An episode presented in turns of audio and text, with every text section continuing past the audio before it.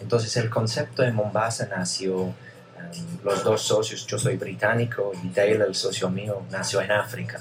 Entonces decidimos como unir los dos conceptos de, de cómo era como una casa colonial. Imagínate las los épocas de prohibición, cuando el alcohol estaba prohibido y la gente creaba esos espacios como, clubes. sí, algo escondido donde alguien podía pasar toda la noche, un- una parte para la música, una parte para la comida, una parte para, para los cócteles antes de cenar. Entonces eso es lo que, lo que logramos como crear acá y ideas cruzados que a la gente le gusta. Ya, eh, y, y el concepto de rumba, ¿cómo, cómo lo desarrollan? Pues rumba como tal no, pues como ves con los muebles y los espacios es algo un poco más como lounge, sofisticado, ¿no?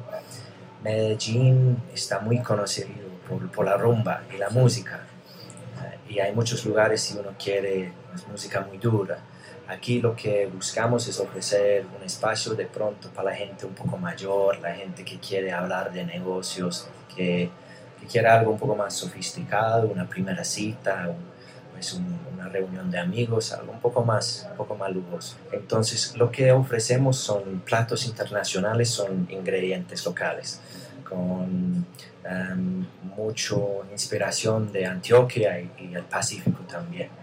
Entonces ofrecemos platos para compartir platos fuertes y obviamente los postres que a todos nos encantan. Sí. ¿Y hay algo como de fusión o cómo lo, cómo lo trabajan? Um, sí, pues de- de- los, los chefs que tenemos crearon como unos platos de autor. Entonces todos son platos únicos a la casa. Tenemos una, una carta reducida.